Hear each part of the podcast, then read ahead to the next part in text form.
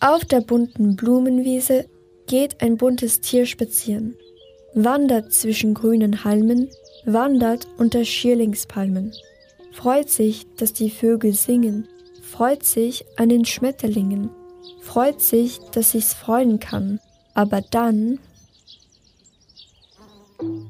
Ja, was passiert dann? Nach diesem Vers, mit dem eins der berühmtesten Kinderbücher der Welt beginnt. Was erlebt das bunte Tier noch alles und wer ist es überhaupt? Ein Kinderbuch aus Wien wird zum Bestseller. Ein kleines, in Anführungsstrichen, Fetzenviecherl mit Fransenfrisur erobert die Welt. Das kleine Ich bin ich, geschaffen von Mira Lobe und Susi Weigel, ist mittlerweile ein halbes Jahrhundert alt und hat bis heute nichts an Aktualität und Bedeutung verloren. Wie es wurde, was es ist, wie das kleine Ich bin ich zu sich selbst fand und schließlich auf einer neuen Sammlermünze der Münze Österreich landet, davon handelt die erste Folge von Gerstl und Marie. Gerstl und Marie. Der Podcast der Münze Österreich. Wir erzählen Geschichten rund um Münzen und wie man sie vermehrt.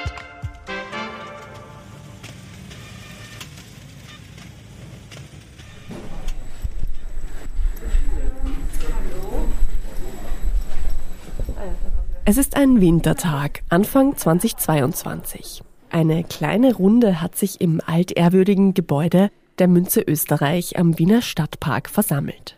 Man begrüßt sich in der kühlen Eingangshalle, wechselt ein paar Worte, tritt dann durch die Absperrung hinein in die großen, hellen Räume, in denen die Münzproduktion stattfindet.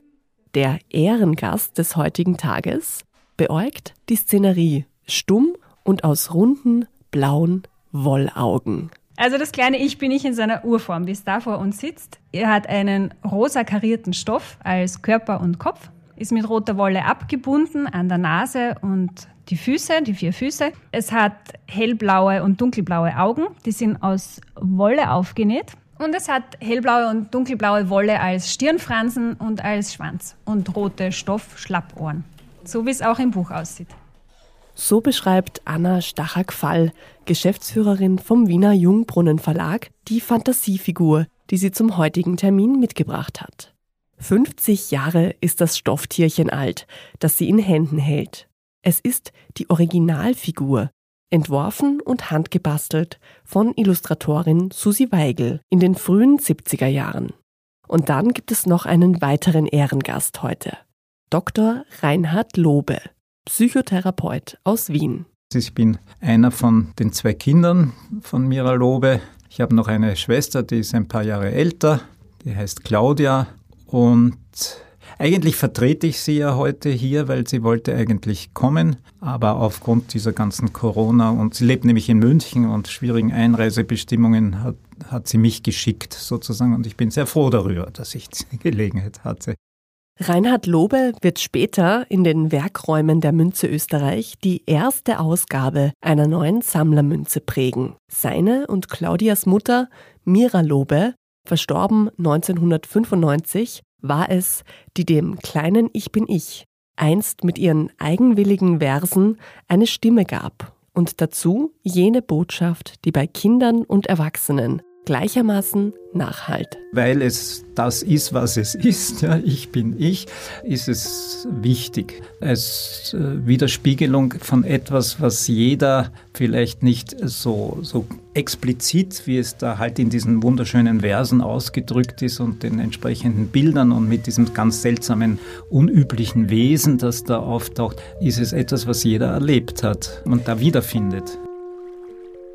Denn ich bin ich weiß nicht wer, schwimme hin und schwimme her, schwimme her und schwimme hin, möchte wissen, wer ich bin. Wer war Mira Lobe? Die Geschwister Reinhard und Claudia Lobe, letztere haben wir für diesen Podcast telefonisch erreicht, ja? erinnern sich an ihre Mutter. Sie hatte ja tagsüber eben mit Kindern und so weiter nicht so viel Zeit und hat immer am Abend geschrieben. Ja. Da war der Vater im Theater und da hatte sie endlich Zeit äh, zu tippen. Und das war damals noch so eine ganz alte Schreibmaschine. Und dann kam aus dem Nebenzimmer äh, unter dem Türspalt ein Lichtstrahl durch und das Getippe. Und das hat mich einerseits beim Einschlafen gestört, andererseits hat es mir aber so ein Gefühl von Geborgenheit gegeben. Wir lagen beide im Kinderzimmer, das war so eine Altbauwohnung, es war eine Flügeltür dazwischen, also man hört halt einiges durch, man hört das Knacksen vom Parkett und so weiter.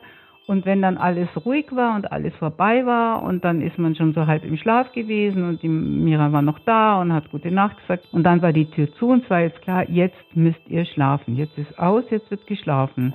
Und dann, das war wirklich schon im Einschlafen, das war dieses Gefühl des kompletten Behütetseins.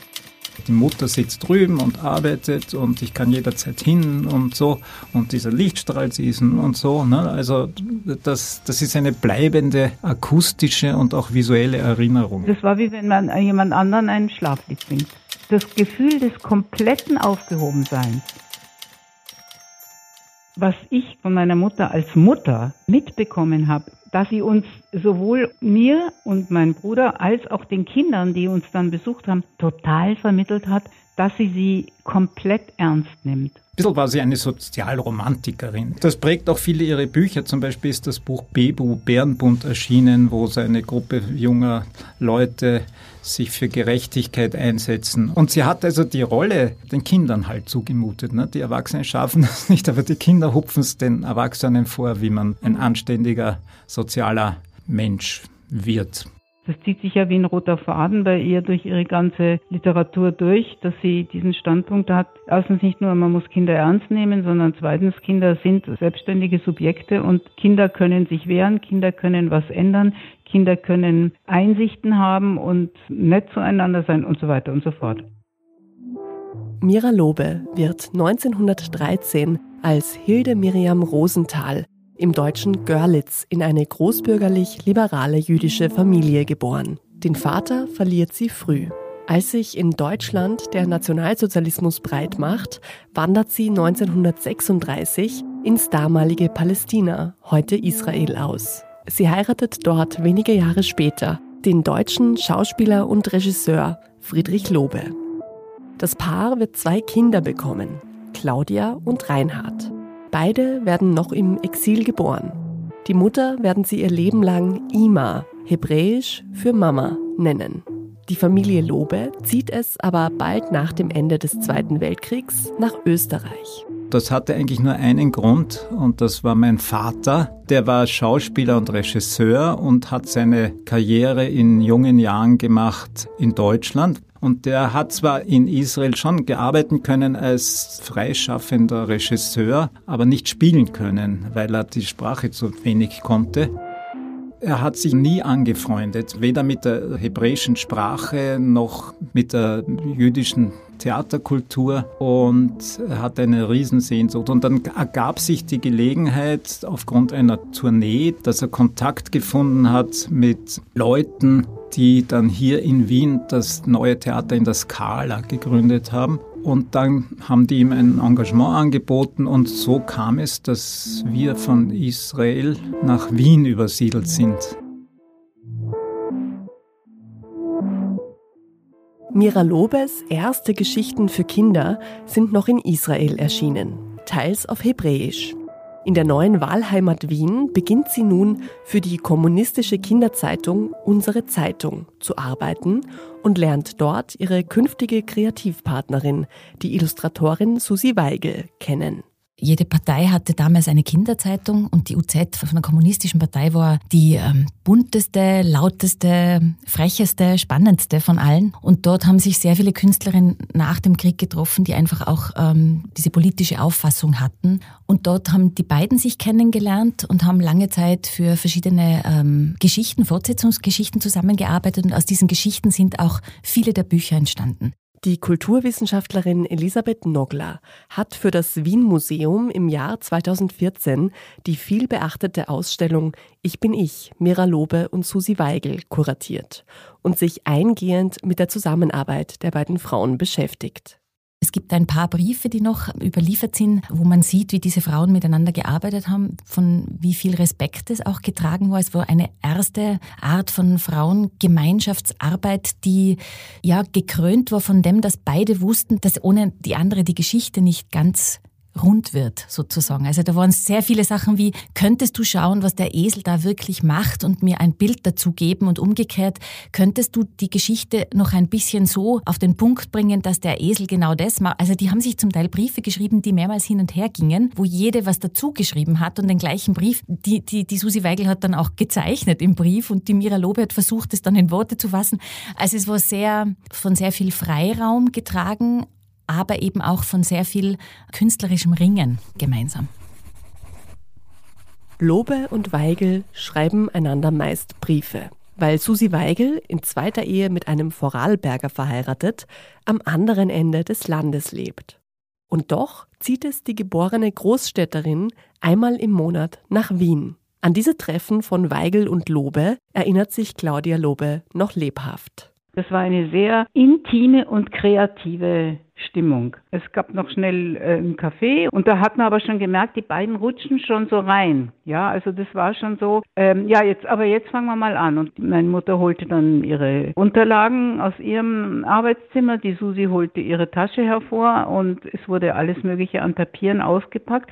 Und im Lauf des Nachmittags, das war ein riesiger Tisch, bedeckte sich dieser ganze Tisch mit Papieren und allen. Die beiden haben also gebastelt, sowohl an den Texten, und die Susi ist schon immer mit einem Lay Layout gekommen. Also die hatte sich schon Überlegungen gemacht, zu welchem Text, welches Bild, auf welcher Seite und so weiter. In der Grundform haben die eigentlich das komplette Kinderbuch layoutmäßig entwickelt. Was man einfach gemerkt hat, da war eine komplette selbstverständliche Gleichberechtigung. Und das, glaube ich, war wirklich die ganz große Qualität. Und ich glaube, weil die das schon jahrelang vorher so gemacht hatten, ist auch das kleine Ich bin ich so geworden, wie es geworden ist.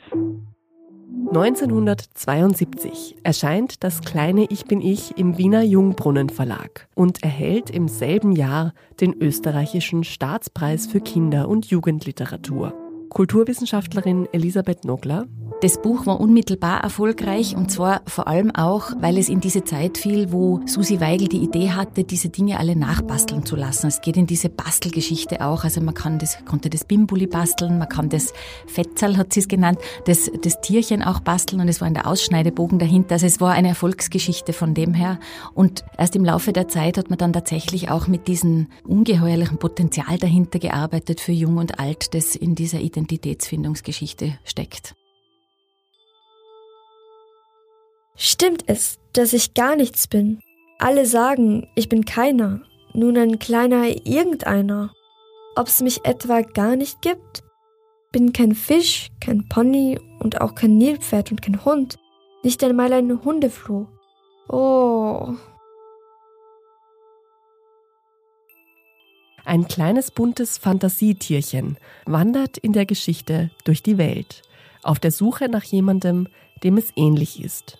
Auf seinem Weg trifft es verschiedene Tiere, mit denen es zwar einzelne Merkmale gemeinsam hat, die es aber alle weiter seines Weges schicken, weil es ihnen nicht ähnlich genug ist. Als das Tierchen nach einigem Hin und Her schon fast verzweifelt ist, kommt ihm plötzlich ein Gedanke.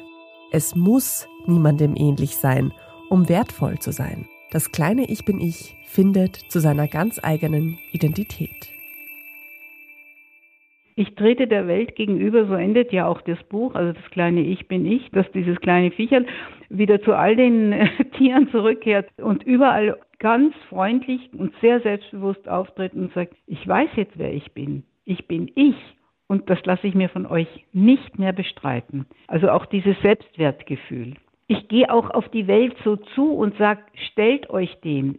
Nicht aggressiv, sondern positiv. Hallo, schaut, ich weiß jetzt, was ich bin, lasst euch auf mich ein und ich trete euch auch so gegenüber, dass ich mich nicht mehr als abseitig, nicht normal oder nicht ins Mainstream gehörend aburteilen lasse. Also ich glaube, das ist der Grund, dass die Kinder wirklich so quasi lernen, ich bin ich aus voller Überzeugung und positiv zu sagen. Ich glaube, deshalb wird das so gerne in der Schule gelesen.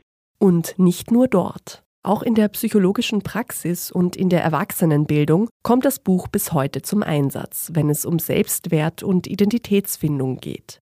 Psychotherapeut Reinhard Lobe sieht in den einprägsamen Versen seiner Mutter darüber hinaus auch eine gesellschaftliche Botschaft nämlich dass man für sich alleine in seiner Einzigartigkeit eine ganz besondere Lebensberechtigung sozusagen hat, gerade indem man sich nicht unbedingt anschließen muss oder sich mit anderen vergleichen muss und genauso sein muss wie die anderen, sondern dass man ganz individuell sein kann. Insofern ist das auch äh, eine politische Aussage, nicht nur im Sinne eines äh, extremen Individualismus, sondern eigentlich auch diese Dialektik zwischen Sozialität, ja, also irgendwie dazuzugehören mit seinem eigenen Standpunkt, mit seiner eigenen Identität im Austausch mit den anderen. Also insofern ist es auch natürlich ein Buch über Gleichberechtigtheit. Dass Mira Lobe diese komplexen Themen für Kinder aufbereitet hat, zeugt davon, wie ernst sie ihre Leserinnenschaft nahm.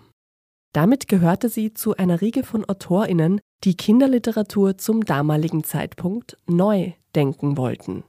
Es fällt in eine Zeit, wo man darüber diskutiert, ob die gesunde Ohrfeige wirklich gesund ist. Also das weiß ich aus der Bibliothek von Mira Lobe, dass das drinnen stand, dass das äh, ein No-Go ist für sie. Es war eine Zeit, wo man sich darüber das erste Mal unterhielt, wie viele Rechte denn Kinder auch hatten. Und es war eine Zeit, wir haben ORF-Ausschnitte gefunden, die unglaublich sind, wo sich ältere Herren darüber unterhalten, was ein, ein, ein richtig gutes Kinderbuch ist und wo man merkt, wie sich Mira Lobe windet in diesen Talkshows, weil sie ganz eine andere Einstellung dazu dazu hat, was ein gutes Kinderbuch ist. Und es ist eine Zeit, wo Astrid Lindgren eine Steilvorlage hingelegt hat mit Bibi Langstrumpf, die die Mira Lobe wiederum sehr verehrt hat und auch äh, Selma Lagerlöf und so weiter. Da gibt's schon einen Wind, der anders geweht hat, wo sich ja auch Mira Lobe dann verdienstvoll darum gekümmert hat, weil sie diese Gruppe ins Leben gerufen hat, wo diese ganzen Kinderbuchautoren und Autorinnen dann auch zusammengefunden hatten. Eine frühe Nöstlinger, Renate Welsch, ganz, ganz, ganz junger Heinz Janisch. Also Menschen, die dann auch später sehr, sehr gute Kinderliteratur geschrieben haben. Die Gruppe nannte sich diese lose Vereinigung von AutorInnen. Man traf sich regelmäßig bei der Schriftstellerin Käthe Recheis, die sich in einem Interview mit einer Tageszeitung einst so an diese Treffen erinnerte. Wir sind mit einem Doppler Wein in meiner Wohnung gesessen, in der es nicht viel gab, außer ein paar Matratzen, und haben uns vorgenommen, die Kinderliteratur als unstrittigen Teil der Literatur zu etablieren. Was daraus entstand, steht heute bei Generationen von Menschen im Bücherschrank. Allein das kleine Ich bin ich von Mira Lobe und Susi Weigel hat sich seit 1972 1,2 Millionen Mal verkauft. So Verlagsleiterin Anna Stacher-Quall vom Jungbrunnen Verlag. Es begleitet uns jetzt seit 50 Jahren ist unser Aushängeschild. Das ist sicher das Buch, für das wir am bekanntesten sind. Und es ist einfach vor allem in Österreich in allen Kindergärten, in allen Schulen, in allen Kinderzimmern einfach nicht mehr wegzudenken. Bei uns im Verlag haben wir es in einer englischen Ausgabe, auch in einer russischen Ausgabe, in einer viersprachigen Variante, die ist auf Türkisch, Serbisch, Kroatisch und Deutsch in einem Buch, weil das einfach die größten Migrantensprachen in Österreich sind. Und dann gibt es eine dreisprachige Variante seit 2015 mit Arabisch, Farsi und Deutsch in einem Band. Und die werden sehr gerne eingesetzt, auch in der Arbeit mit Flüchtlingen, mit Migranten. Aber das Buch wird auch eingesetzt in der Erwachsenenbildung, in der Psychotherapie, weil es einfach sehr, sehr wichtig ist für die Individualisierung. Also dieses Ich bin ich, ich bin ein eigenständiger Mensch, ich bin anders als alle anderen. Es wird auch von queeren Leuten gefeiert. Also es ist einfach ein Buch, aus dem man sehr, sehr viel herausziehen kann. Aber dann bleibt das Tier mit einem Ruck, mitten im Spaziergehen, mitten auf der Straße stehen. Und es sagt ganz laut zu sich, sicherlich gibt es mich, ich bin ich. Und wer sind Sie? Vielleicht haben ja auch Sie das Buch als Kind oder mit Ihren Kindern gelesen. Für die Botschaft des kleinen Ich bin ich ist man jedenfalls nie zu alt, oder?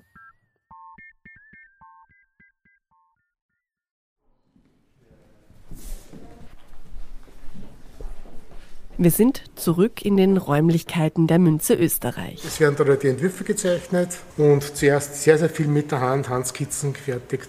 Und das Finish findet dann am, am Rechner halt statt Bevor es an die schwere Prägemaschine geht, erklärt Graveur Herbert Wehner am Zeichentisch, wie das kleine Ich bin ich auf die Münze kam.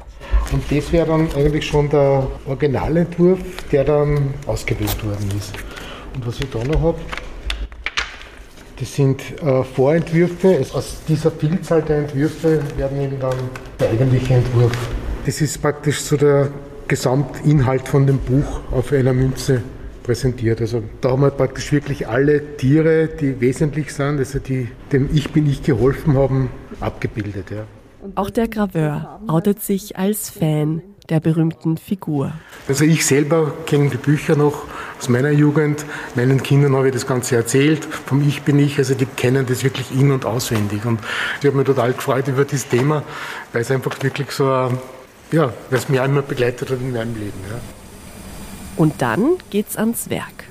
In Anwesenheit von Münze Generaldirektor Magister Gerhard Stasich und Vertreterinnen vom Jungbrunnen Verlag betätigt Reinhard Lobe die lautstampfende Prägemaschine. Wie lange muss ich denn da drücken? Ich sage es Ihnen dann. Sie müssen dann da mit dem Daumen links oder rechts draufdrücken. Ich lege es einmal ein. So, darf ich schon? Ja, genau. So. Und drauf. Das kleine karierte Fetzenviecherl mit den Dackelohren und den wilden Stirnfransen lacht jetzt zum ersten Mal von einer Münze. Und bei der einen wird es nicht bleiben. Ab sofort wird man das kleine Ich bin ich von Mira Lobe und Susi Weigel nicht nur in unzähligen von Hand gebastelten Varianten in Kinder- und Klassenzimmern finden, sondern auch in so manchem Münzsammleralbum.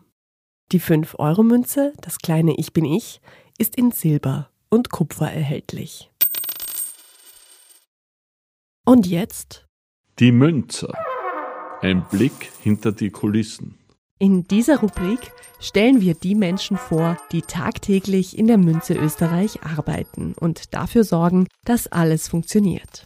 Quer durch alle Abteilungen und Aufgabenbereiche. Diesmal Sandra Pfeiffer. Ich leite das Buchhaltungsteam und äh, wir haben eigentlich zwei Hauptaufgaben hier. Ja. Das eine ist sicher die korrekte Erstellung des Jahresabschlusses. Also wir schauen, dass die Zahlen, die unterjährig äh, richtig in die Bilanz hineinfließen sozusagen. Und der zweite große Teil ist eigentlich, dass wir die Schnittstelle sind zum Verkauf. Ja. Das heißt, bevor nicht äh, die Zahlungseingänge unserer Kunden verbucht sind, können auch keine Pakete versendet werden. Wie lange arbeiten Sie schon bei der Münze? Heuer werden es zehn Jahre im Sommer. Können Sie sich noch an Ihren ersten Arbeitstag erinnern? Ich kann mich noch gut erinnern, ja, weil ich bin mit dem Lift äh, hochgefahren und habe dort, wie ich ausgestiegen bin, diesen riesigen Apfel gesehen. Und äh, der ist ja so groß wie ich und besteht aus nur Schillingmünzen. Für mich war dieser riesige Apfel eigentlich Big Apple, ja, sehr skurril eigentlich, weil da steht man in einem historischen Gebäude, ja, in einem geschichtsträchtigen österreichischen Unternehmen eigentlich und in der Mitte dieser Big Apple, mit dem ich eigentlich assoziiert habe, diesen amerikanischen Traum und New York, ja, das haben wir gedacht, das ist dieser Kontrast ist eigentlich sehr skurril, ja weil das nicht gepasst hat irgendwie, dieses amerikanische dann und dann dieses österreichische Unternehmen. Aber ich habe mir dann einmal schlau gemacht, warum man New York eigentlich als Big Apple bezeichnet. Und das rührt mehr oder weniger aus den Pferderennen, die damals da stattgefunden haben in New York. Und da hat man großes Geld, Big Money verdienen können. Und die Pferde natürlich haben von diesem großen oder vielen Geld nichts gehabt und denen hat man einen Big Apple gegeben, ja. Und dann habe ich so für mich so konkludiert, na ja, Big Apple, großes Geld, viel Geld, ja passt eigentlich dann doch wieder zur Münze, weil wir hier wirklich viel äh, Anlagegold und viele wertvolle Münzen auch äh, lagern und produzieren. Und das hat für mich dann wieder Sinn gemacht eigentlich. Wie reagieren andere, wenn sie von ihrem Beruf hören? Durchwegs positiv, ja. Eigentlich schon fast eher bewundernd teilweise. Gold ist ja wirklich für jeden der Anziehungspunkt eigentlich. Ja. Also in der Familie haben schon mehrmals gefragt, wann sie endlich eine Führung in, die, in den Goldtresor der Münze haben dürfen. Ja. Also das Gold ist es eigentlich, ja, das eigentlich das interessant macht. Ja. Der Begriff, mit dem Sie in Ihrer täglichen Arbeit am meisten zu tun haben, ist? Das ist bei uns äh, sicherlich das Wort Beleg. Ja. Es ist sozusagen unser Credo, ja, keine Buchung ohne Beleg. Unser heiliges Mantra in der Buchhaltung, ja, kann man sagen. Haben Sie eine Lieblingsmünze? Ich sammle sehr wohl und zwar wegen meiner Kinder eigentlich. Die sind sehr fixiert auf Dinosaurier. Das ist wahrscheinlich das Alter, ja.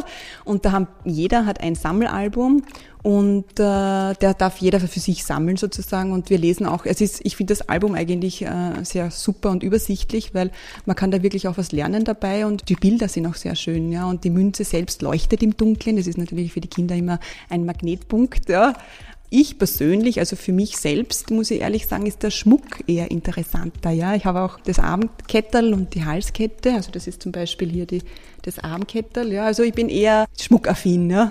Was verbinden Sie mit dem kleinen Ich bin ich? Voriges Jahr war es Themenschwerpunkt bei meinen Kindern im Kindergarten. Die haben da gebastelt und gesungen. Den Kindern gefällt vor allem, wie dieses bunte Tier halt beschrieben wird mit den Ponyfransen und den dicken Stampfern und äh, die langen Dackelohren. Ja, die, die, finden das eher lustig eigentlich, meine Kinder. Ja, also ich glaube nicht, dass sie wirklich den pädagogischen Hintergrund jetzt wirklich verstehen. Aber wie ich es jetzt auch dann einmal wieder gelesen habe, habe ich mir gedacht, eigentlich sollten sich die Erwachsenen das wieder mal durchlesen, weil das stärkt sicher das Selbstwertgefühl. Ja, das ist äh, nicht nur ein Kinderbuch meiner meiner Meinung nach, sondern könnte eigentlich für die Erwachsenen genauso verwendet werden. Ja. Das war die erste Folge von Gerstl und Marie. In zwei Wochen geht es bei uns weiter mit dem ersten Anleger-Spezial. Einmal im Monat spricht Andrea Lang, die Marketingleiterin und Händlerin der Münze Österreich, mit ExpertInnen aus aller Welt über den Goldpreis und die aktuellen Entwicklungen auf dem internationalen Anlegermarkt. Bis dahin freuen wir uns, wenn Sie diesen Podcast abonnieren, ihn vielleicht sogar mit einer schriftlichen Bewertung würdigen und ihn mit anderen Interessierten teilen. Bis zum nächsten Mal, Baba und auf Wiederhören. Gerstl und Marie. Der Podcast der Münze Österreich.